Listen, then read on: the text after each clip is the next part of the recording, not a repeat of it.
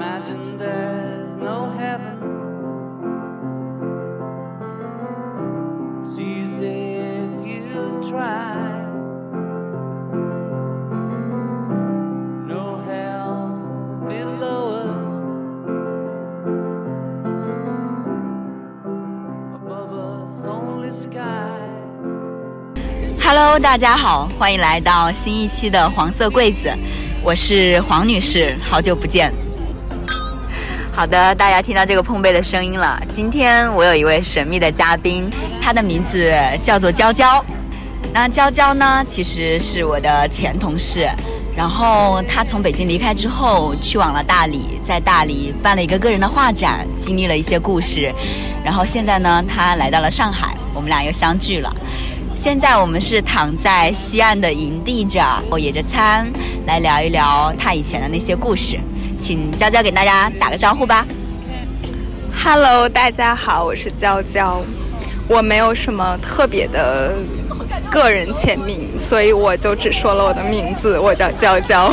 我在和他接触的这段时间以来，我能感受到他自己的一些变化，包括说他在我向我讲述以前在大理的故事和现在在来到上海之后不同的心境。我们想聊一聊城市和人的关系。当时你为什么会从北京去到大理呢？啊、其实我是在北京有五年多的生活吧，然后就基本上是在北京工作。嗯，那去大理之前其实是有一个自己心理的转变，嗯，就是长时间的工作氛围，可能对于我来说，这五年除了工作以外没有任何的收获，可能比较极端，但对于我来说，当时的感受就是这样的，所以我希望跟眼前的这些生活还有社会关系保持一些距离，把自己抽离出来，呃，去一些新的环境，过一些新的生活，看是否能找到自己想要的东西。这个东西可能我没办法去描述它是什么，它是一个什么具象的东西，但是我就是想脱离眼前的事情去寻找一下。为什么是大理？嗯，去大理其实很机缘巧合。我之前上大学的时候去过一次，嗯觉得那个地方可能跟现在的感受不一样，但是整体的感受会给我来讲，它是一个能让我安定下来的嗯一个地方。嗯，因为不管是在北京还是现在在上海，其实漂泊感是一直围绕着你的，你是没有任何羁绊的。嗯可以说幸运的是你没有什么。嗯，来自家庭的压力，或者是来自身边人的压力，但是不幸的是，你因为没有牵绊，你的飘荡感会更加的多在你的身体里。你当时在大理待了多久呀？大概半年吧，小半年，嗯，小半年。这小半年，听你后面讲述，其实应该发生了很多故事。然后这些故事有没有你印象特别深刻的一些故事？比如说遇到的一些人，或者你做的一些事情。嗯，有几个，我觉得一开始刚开始去大理的时候，有一个特别奇妙的一个一件事情，也是我后面我觉得是一种安排让我在这里。呃，是因为我当时去海边找房子，就是在大理住的民宿，然后就在我找房子的期间，有一个白族的小女孩，也就五岁左右，然后她就突然在身后去叫我，她说：“姐姐，姐姐。”我我一转头，然后就看到她站在我身后，嗯然后她就指着我的包，当时我背的一个是有点荧光色的一个圆筒包，运动的，然后。因为我包里有巨多东西，然后她跟我讲，她说我从来没有见过圆形的包，嗯我不知道怎么回答他，我真的不知道，就是我很复杂，然后我就蹲下来跟他讲，我说如果下一次我们还能在海边相遇，我就把这只包送给你。啊、像一个非常浪漫的对期许，其实又有一种带有一种期望的感觉。你希望再遇到他。对，我我不知道，我觉得。然后更巧妙的是，我们真的相遇了。我住进了那个院子，然后我们相也是在海边放风筝，他一眼认出我了。然后他对，然后当时我没有带那只包，嗯我一直在想着这件事情。我说，你一会儿放完风筝去我的院子，我把那只包送给你。然后他就过去了，因为其实，在我的想象里，如果是陌生的人，我是不会去靠近他，然后就很奇妙。然后我把那只包送给他，更奇妙的是，他第二天八点多吧，我还在睡梦中，他就敲院子的那个门，敲了门就跟我讲，他说。姐姐，我我有一个礼物要送给你，就很可爱。他从身后用双手捧着，嗯捧出了一只发簪，就是我小的时候也会戴那种像小蝴蝶一样，但是你能看亮到闪闪的那对对对。，你能看到上面是有锈迹斑斑的，它是有有有经历过一些时间。但是我当时很感动的在于，这个孩子他是他是怎么讲？我 我说不上来，他是他是有记得你，他也知道我我一开始以为是他喜欢这只包，所以他拿走了，他之后就再也不会见到。但是他第二天会很早的叫你，他说我有一个礼物要送给你，我当时很感动。我感觉那个发簪可能也是他其实非常喜欢的东西，对对对或者保存了很久的东西，然后他愿意和你来进行这种礼物的互换的感觉。对，然后后面的日子，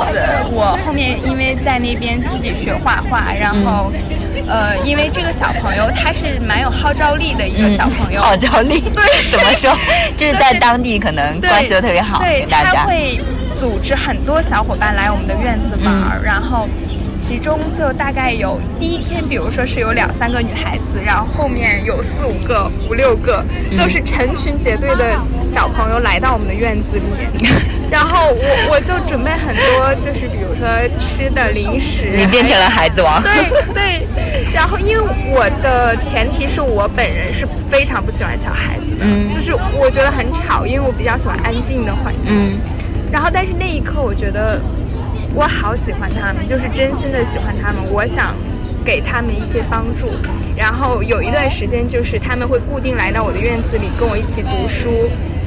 一起画画，然后他们也会就是很灵动，他们不是说我教他画一个太阳，画一个草，嗯，他是自己想象我要画一个星空，星空可能是紫色的，星空可能是绿色的。嗯，当时我很感动，我觉得这群孩子，因为当时我民宿的那个老板他也跟我讲，他说你，因为我我的英文名字叫 Echo，是三三毛的这个名字，他说特别像当时三毛在摩洛哥的时候，然后就是邻居家的小朋友都对，都来。对对对，拿各种东西，然后后来他的院子就被拿空了。嗯我说我我说我并不觉得我在付出什么，是他们来唤醒我的某一些东西，唤醒我对某一些东西的想象和美好的感受。你反而觉得他们给你更多。对对，对我整个人是变柔软和和温暖的。嗯，我觉得这是我在城市中，或者现在在北京五年的生活中没有感受过的。我记得后面你还有跟我讲过，你和那个小女孩其实到现在都还是保持着联系的。对当时我印象非常深的一句话是你和我说，那个小女孩在她生日的时候邀请你去她那里，她说她只想邀请你一个人，而且她还跟你说了问了一句话，那个问题到现在我依然印象非常深刻。她问说：“姐姐，我要怎么称呼你才能让我们之间的关系更亲密？”对。说实话，当时因为我们俩在看展嘛，在当时你跟我讲这句话的时候，我觉得我的眼眶湿润了。说真的，就是虽然我没有见过这个小女孩，就是我可能也没有跟他接触过，但是你们俩之间产生的这种关系，让我觉得特别美好，特别温暖。嗯，所以我因为第一次他记得我的电话号码，嗯，他是用那个小天小天才那个手表，嗯他就他妈妈给他买的时候，他第一天就拿着那个手表，你都看到他那手表还没有拆封，他就拿过来拿了一张纸条，跑到院子里说：“姐姐，我要记下你的电话号码。”然后就是很多细节，你会觉得这个小孩儿是来拯救我的，我就是这样理解，他像一个精灵一样，每天围绕在你的身边。然后以至于到现在，可能我我我走的那个时候，其实是我最伤感的，就是他会给你打电话，每一天每一天都会固定的给你打电话，然后就在问你什么时候回来。所以你现在想回去吗？我觉得我会，因为我最近也在计划，我可能在工作不太忙的时候回去大理。这个一个是去看一些我想要见的人，一个是我还比较留恋大理的感受。嗯大理的风大理的太阳，大理的海。对，其实我当时去大理的时候，印象也特别深刻。我当时，呃，和好朋友一起，我们俩就在洱海边骑行，然后看着那些海浪，看着那些风，看那些云，我就感觉，如果生命中有大量这样的时间是能够静下来，是能够和大自然有一些亲密的接触的话，我觉得对于我们来说，就是一种难能可贵的宝藏。就是像我刚刚跟你说，它是让我们这个氛围感，让我们把我们的五官都打开了，我们可以感受风，感受云，感受所有一切自然相关的东西，还可以感受自己。对对对对。稍等一下，其实刚才突然中断是因为在西安这儿有特别多狗，刚才有条狗狗就突然闯到了我们的面前，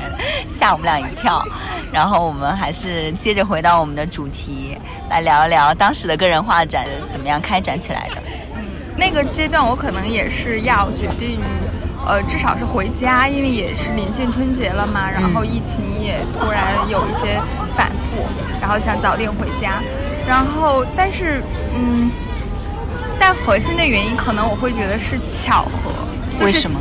就是很巧合，我走之前我总结了一篇自己在大理生活的这样的一个文章发到豆瓣上，嗯，然后就是很莫名的有很多人回帖，因为我很少写这一部分的文章，但是就很多有共鸣的人会在上面说，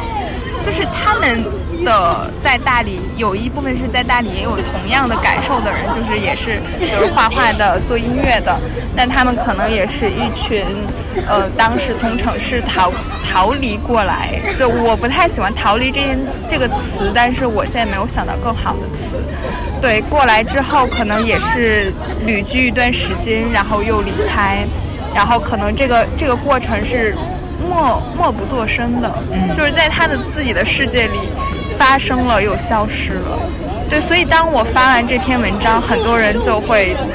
我会觉得会给一部分人有治愈的力量。是的，我记得有一个很深刻的是，有一个女孩。他也是在北京，嗯，听他的话语，他给我发了一一条大概有小五百字的私信，嗯，就是大概讲他在北京的工作生活压力，以及他可能是一个呃小的创业公司的老板，然后有一定的这种地位和声望，那他来这边可能也是下了很大的决心，所以他就跟我分享这些事情，可能很细碎，那。可能也我不能解决他什么实际问题，他说这些我也不能帮他解决什么。是，但是他看到了我的这一个经历和过程，他会想说，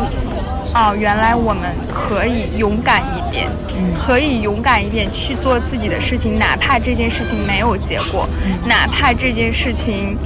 嗯。短时间也不会给我们带来什么收益，我就为什么不能放纵一下自己？所以当他发了那一段话，我我是备受感动的。我觉得我给某一些人带来了一点点的鼓舞和力量。嗯，所以但但是走的这件事情还是在在在推进中。所以我订好了机票，跟朋友也是我当时在大理唯一认识的一个女孩子和她的男朋友。陪我喝酒，因为有一段时间可能在大理，我很很难过，就是是心理上的难过，因为嗯，就是我刚才所说提到的，你去做的这个画画的一些事情，可能你在沉浸之后被一些人拉回现实，就是你不得不去面对这些。呃，然后你很纠结和彷徨，你你你你不知道做什么选择，对你该做什么选择。但我是不太喜欢把我自己的想法去分享给朋友或者是身边的人，所以我在自己消解的这个过程，是这个女孩子和她的男朋友一直陪在我身边，因为当时我住在那个山上，然后交通也不是很方便，他们俩就像探望孤寡老人一样，每天开车上来，然后接我去他们家吃饭，然后给我做饭，然后。晚上和这个女孩子一起喝酒聊聊天，因为其实很受感动的是在于，他们俩就是普普通通的一对情侣。我说的普普通通不是说贬义性的普普通通，是你在他们的穿着打扮上看不出来是，比如说像大理那些奇装异服的人，是真的是在这边搞艺术，或者是把自己装扮的很特别的人。但是他们反而是最认真生活的人，最有人情味儿的人。这些也可能是你跟他相处之后，你了解他们，然后对，因为我可能，呃，开始的时候会认识大理一些就是感觉奇装异服、奇奇怪怪的人，我会觉得哇挺酷的。但是后面你会觉得，真正认真生活的人，他们是默不作声的生活，只为自己生活。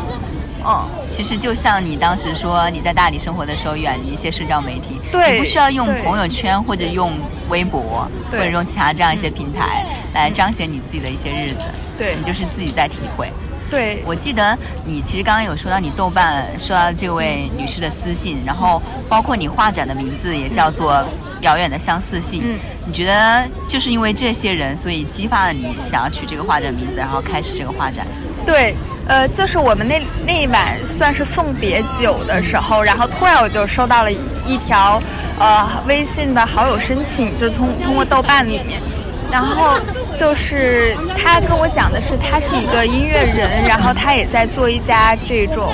呃客栈，然后同时他会做一些就是小型的，比如音乐现场，然后请一些艺术家去做这种分享，就是比较小众的这样的一个平台，一个空间。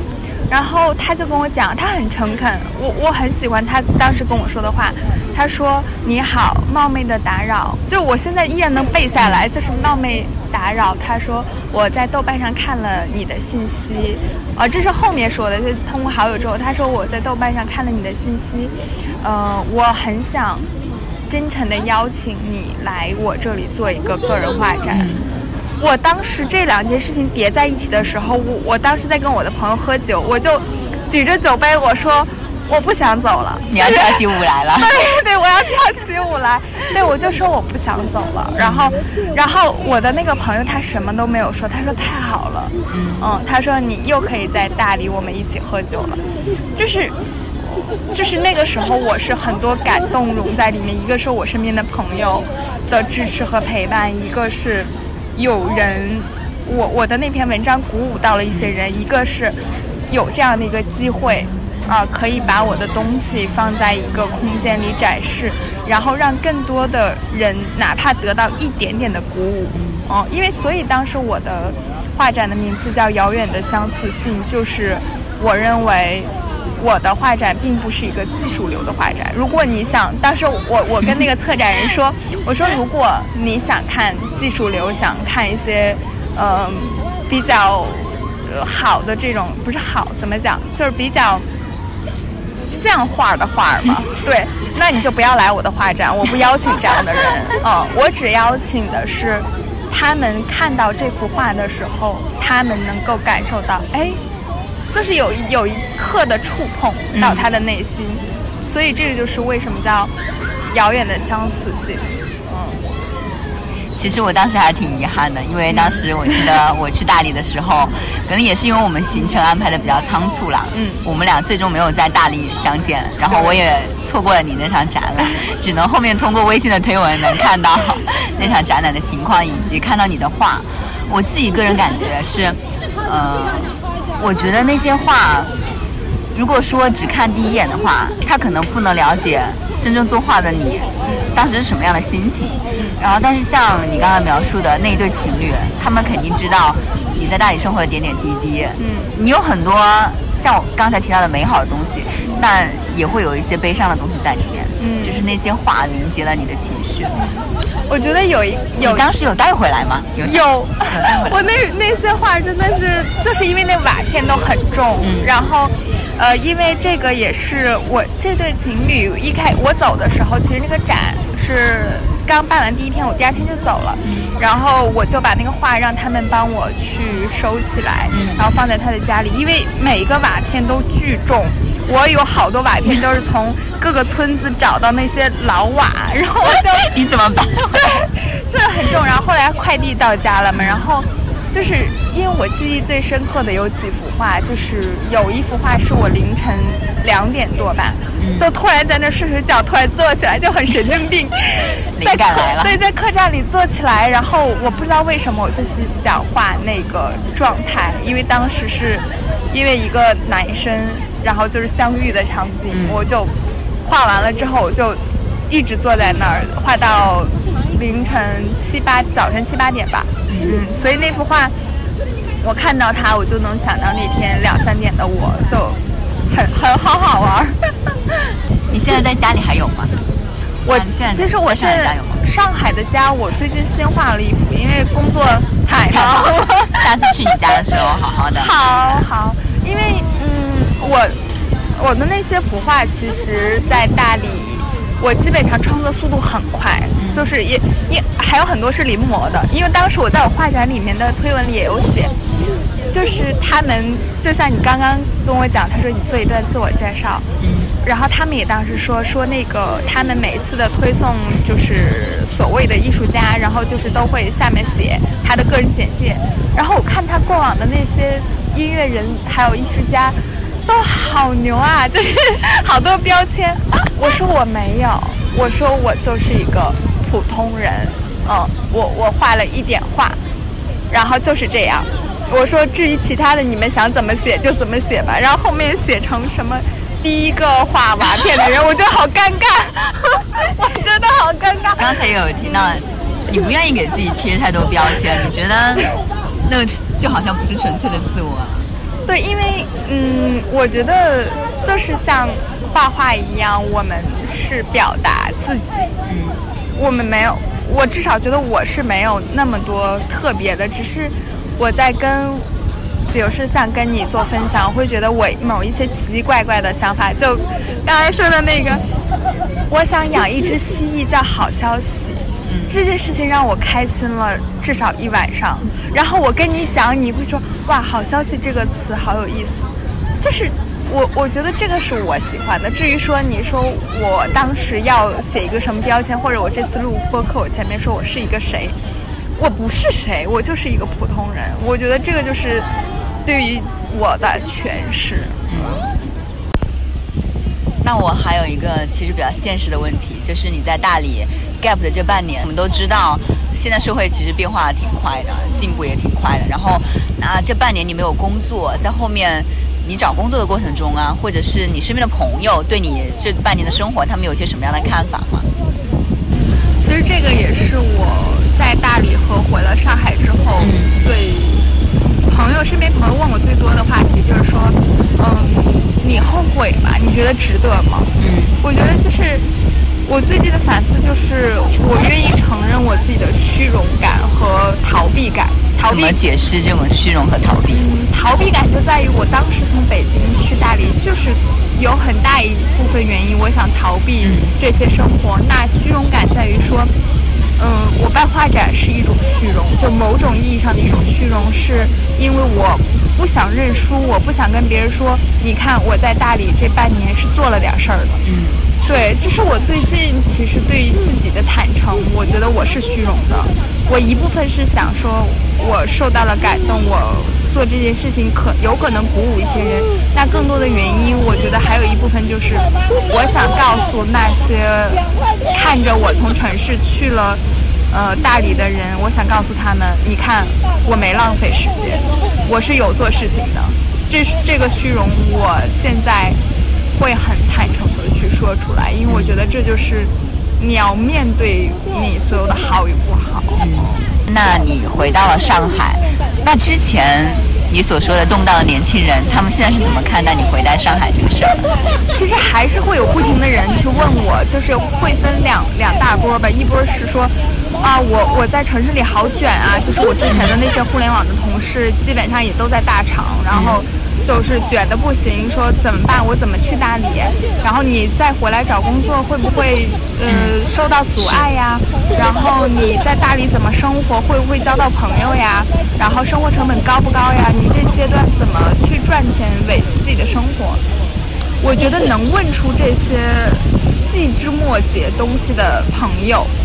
他们多半是不想去的。为什么？因为很多事情是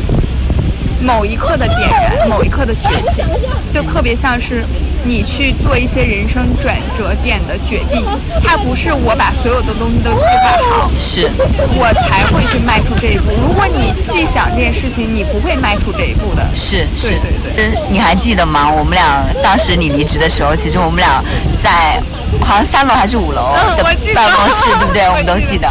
然后。我印象很深刻，就是你从一场会议中结束，然后走到门口的时候，我刚好进去要去开另外一个会，然后你当时就告诉我说你要离职了。我其实特别诧异，你当时用了一句话，你说你已经看到了压到你身上的最后那一根稻草，所以你决定离开。我仔细回想一下，我觉得我自己从北京离开，然后来到上海，一方面是确实是我对上海有很多。美好的一些期待和我比较喜欢上海这个城市，然后但是对于北京那些日子，其实说实话，我也觉得它应该有一个结束，我也该去尝试一些新的东西，所以我来到了上海。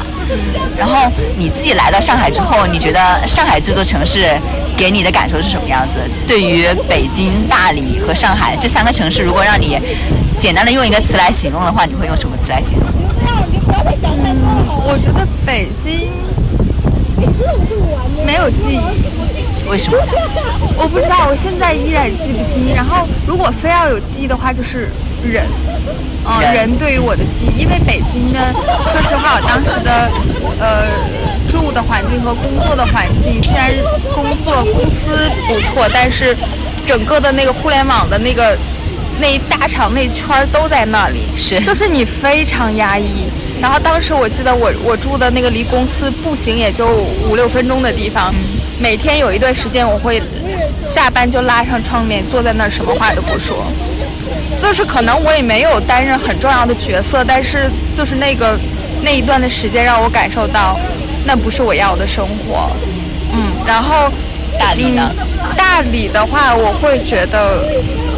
它很梦幻，就是。他不会说像我之前想象，他会有那一群很有趣的朋友，大家在那儿像一个乌托邦一样生活，而是你自己。嗯，就是那个地方让我沉静下来，可能让我更认识到了我自己，我自己是谁，我自己想做什么，以及我抗拒的和我能接受的。最终，我会觉得让我变得最开阔的是上海。为什么？就是。他，嗯，怎么讲？他可能也是我，我在不同的阶段恰巧来到了上海，就是我经历了北京五年的互联网生活，然后经历了半年的大理的短暂的这个寻找自我的生活，然后在这之间，我会觉得我是游荡了太久的这个这个阶段，然后在这个游荡中，在这个折返中，我会发现，哦，原来我在不停的折返中，有一部分的东西是我。是真实的我，或者是说是我想要的。那恰巧在这个阶段，我想通了，我来到了上海，而上海又是一个能够给你，就像你你你可能也是会喜欢上海某一部分的这种生活方式也好，还有细节到它梧桐树，我很喜欢，是细节到就是阳光，还有路边的咖啡店，就是恰巧所有的东西都在这儿，而且。还遇到了一些有趣的人，我会觉得是，嗯，我回想起我当时来上海的时候，大概也是差不多这个时间段，上海的梧桐树，我就看到那个光影晕下，然后树影斑驳，就跟我们现在的场景一样，我会觉得好像生活又可以重新开始了，就再添一些色彩，不是重新开始，而是再添一些色彩。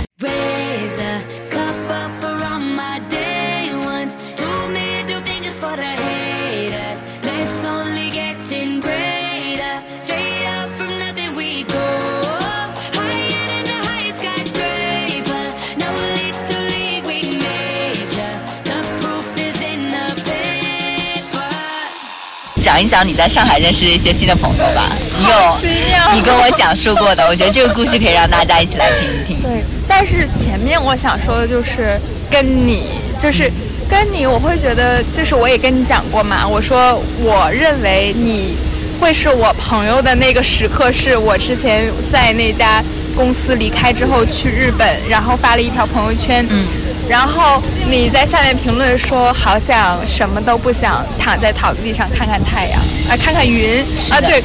我当时我会觉得，就是有一一些东西触碰得到我，因为那个时刻我正在做这件事情。嗯，然后后面机缘巧合，我们在上海相遇，我觉得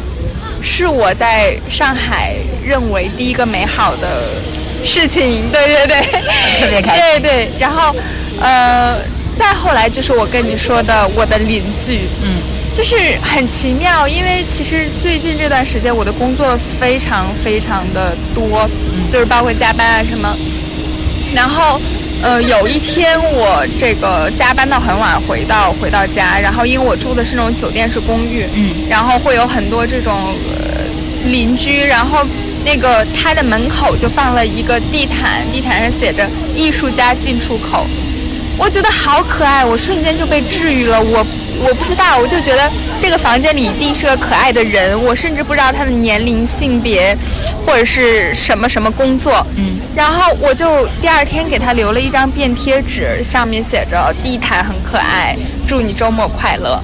对，就是，然后他他他隔一天就给我发说，呃，你也很可爱，然后。于是我打算请你吃薯条，然后，然后他就在底下摆了一个那个薯片，然后我又回给他，我说我我想请你喝杯酒，然后就这样循环往复。包括有一天我送了一束花，因为嗯。嗯，我就说我说那天正好上海是阴天，因为我不太喜欢阴天，然后我就送了一束那个小雏菊，我说呃把阴天变成晴天，然后就是周末愉快，然后就是这样的互相的这个特别浪漫。对就是让我想起了《从前慢》这首诗，就说真的，你们是在用很原始的信件在交流对的方，而。且他的所有的便签纸都贴在他的房门上，他的房门就离着电梯口，然后我每天路过的时候我都能看到，我觉得心里很安心。然后，然后就更奇妙的是，突然有一天我要关窗睡觉的时候，因为我那个窗子正好对着电梯口，嗯。然后他我看着从他的房间出来了，我我认定就是他，嗯，我就从我的窗户挥手，我向他挥手，然后挥了好多次，他突然看见了，我说我是那个那个那个，我就指着那个门，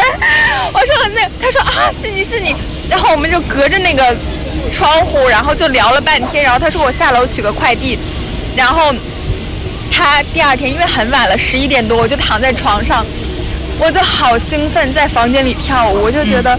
好可爱，就是很美妙这段相遇。然后第二天他就把他的微信贴到了门上，嗯然后他把对着电梯贴到了门上。对，门上，然后我就加了他的微信，然后他就正好我隔天就去了音乐节嘛，然后他就说，他说那个，他说我看了你的朋友圈。你就是我喜欢的那个类型的女孩子，她也是女孩哦。然后就是两个人默契很高，然后我们说约着隔天喝酒，然后就是就是就是这个感受让我觉得，就是她也说了一句话，我刚才跟你分享了，她说我平时都是正常跟人家社交，嗯。就我听到了很很戳动我，因为其实我平时的状态也是很少会跟人分享这些，然后因为我们彼此能感受到自己那个频道，然后他就说遇到了你就像把我的某一些东西给唤醒了吗？唤醒了一样，我觉得好感动。我对这是两个人的惺惺相惜，而且你在一个新的城市遇到一个这样的人，这样契合的人，其实很难得。好感动，但是我依然非常佩服你。你当时其实因为你往前跨了一步，你给他留下那个便签，所以说你们才开始这段友谊。我们后面一起去阿那亚戏剧节。对对对，去戏剧节。然后就是同天晚上还有一件事情，就是，嗯呃，也是正好我跟他说完，关上窗子，我正在兴奋的时候，然后就收到一条信息，然后是之前认识的一个一个男生，他是做旅游旅游类型的，然后。就是很因为很小的事情，就是他分享了一个他看到的一条鱼，他说这条鱼很奇怪，是方形的，嗯然后眼里是有是夜光，眼睛是夜光的，然后我我就给他回我说我说我说前因为前行很困难，所以眼里要有光，嗯。然后就因为这一点事情，我们聊了起来，然后他就分享给我说他呃怎么去？因为我那天说，我说我想好想去看长颈鹿啊，像看朋友一样。我不想养动物，因为我不喜欢“养”的这个词。然后他就跟我讲，那你就跟他们去做朋友，比如说猫头鹰，怎么跟猫头鹰做朋友？怎么跟长颈鹿做朋友？我记得你跟我说过，他说 猫头鹰一般只能自己转二百七十度，如果你作为他朋友，你可以帮助他一起转三百六十度。我觉得这好奇妙那段对话，然后就是后面也聊了很多，就觉得嗯。就很奇妙，你觉得好像经历了很多，又好像什么都没有发生，但你不会打破那份美好，你知道那个美好就会停留在那个瞬间里面。所以那个晚上你持续在跳舞，因为你很开心。啊，然后第二天去音乐节，简直。